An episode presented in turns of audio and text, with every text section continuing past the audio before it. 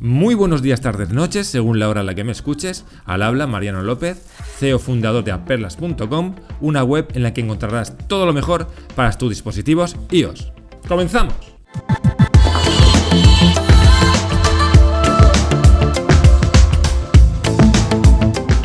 Hoy os traigo la guía definitiva para saber si una persona te ha bloqueado en WhatsApp. Personalmente eh, he probado un montón de tutoriales, he probado un montón de formas y esta es la forma eh, que mejor delata si una persona te ha bloqueado o no.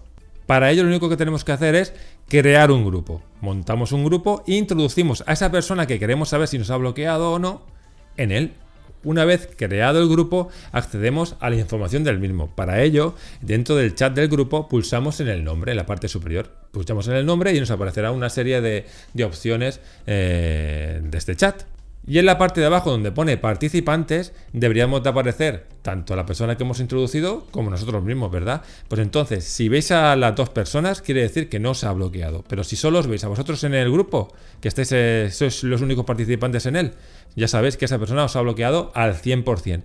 Es mano de santo este tutorial, así es que es la prueba definitiva para saber si una persona te ha bloqueado en WhatsApp o no. ¿Qué? ¿Cómo os habéis quedado?